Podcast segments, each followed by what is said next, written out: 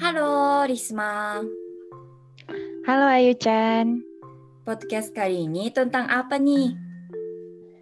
kali ini aku, Risma yang merupakan orang Indonesia, dan Ayu Chan yang merupakan orang Jepang akan melakukan percakapan tentang binatang peliharaan dan binatang secara umum ya.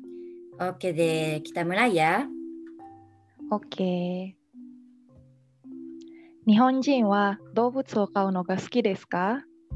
はい、特に犬や猫が好きです。 Ayu san wa doubutsu o katte imasu ka? 犬を一匹飼っています。ここに写真があります。 Wah, kawaii. Namae wa nan desu ka? 白色なので、名前はシロです。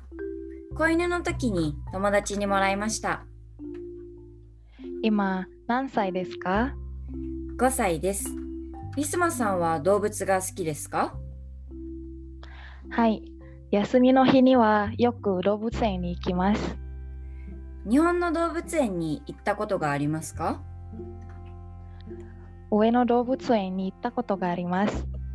パンダが可愛かったです。動物の中で何が一番好きですか私は猫が一番好きです。いつか飼ってみたいと思っています。Selanjutnya, kosakata yang perlu diingat adalah 動物、 binatang, 飼う、 memelihara, 特に、 terutama atau khususnya 白色、 warna putih, 友達、 teman, もらう、 menerima, 休み、 libur, よく、 sering, 一番、 paling いつか。 suatu saat nanti.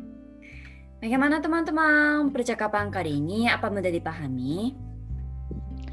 Di Jepang ada banyak orang yang memiliki binatang peliharaan ya. Iya, dulu anjing atau kucing adalah hewan peliharaan yang paling populer. Tapi saat ini ada banyak orang yang memelihara hewan lain seperti kelinci, hamster, dan reptil ya. Hmm. Oh ya, terus seperti di Indonesia, memelihara ikan juga merupakan hal yang umum ya di Jepang. Bahkan di hotel-hotel atau rumah sakit gitu ada banyak akuarium kan ya. Iya, BTW selanjutnya kita bahas sedikit mengenai tata bahasa JLPTN 5 ya yang ada di percakapan tadi. Oke. Tadi ada kalimat dengan pola nogaski yang berarti suka ya. Iya, tadi kalimatnya 動物を飼うのが好きですか Artinya, apakah kamu suka memelihara binatang? Hmm, berarti sebelum nogaski pakai kata kerja ya. Hmm. Kau itu artinya memelihara. Hmm, sebenarnya bisa juga sih artinya membeli, tapi kanjinya berbeda kan ya? Benar banget. Terus ada pola ga arimas yang berarti ada. Kalimatnya tadi shashin ga arimas. Hmm, hmm. Shashin itu artinya foto. Berarti shashin ga arimas artinya ada foto gitu ya. Betul.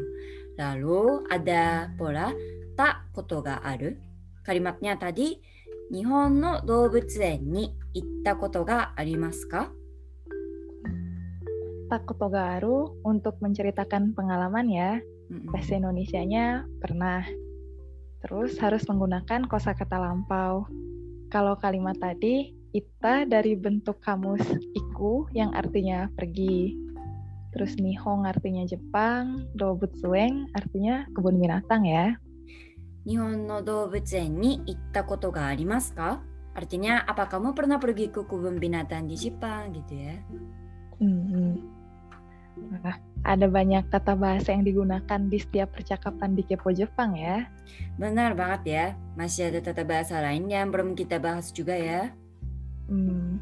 Ya, misalnya tadi ada nona kadeci bang, terus partikel waga, no, ni, to, dan masih banyak lagi deh pokoknya. Iya, kalau mau belajar bahasa Jepang lebih banyak lagi, cek web Kipas Jepang ya.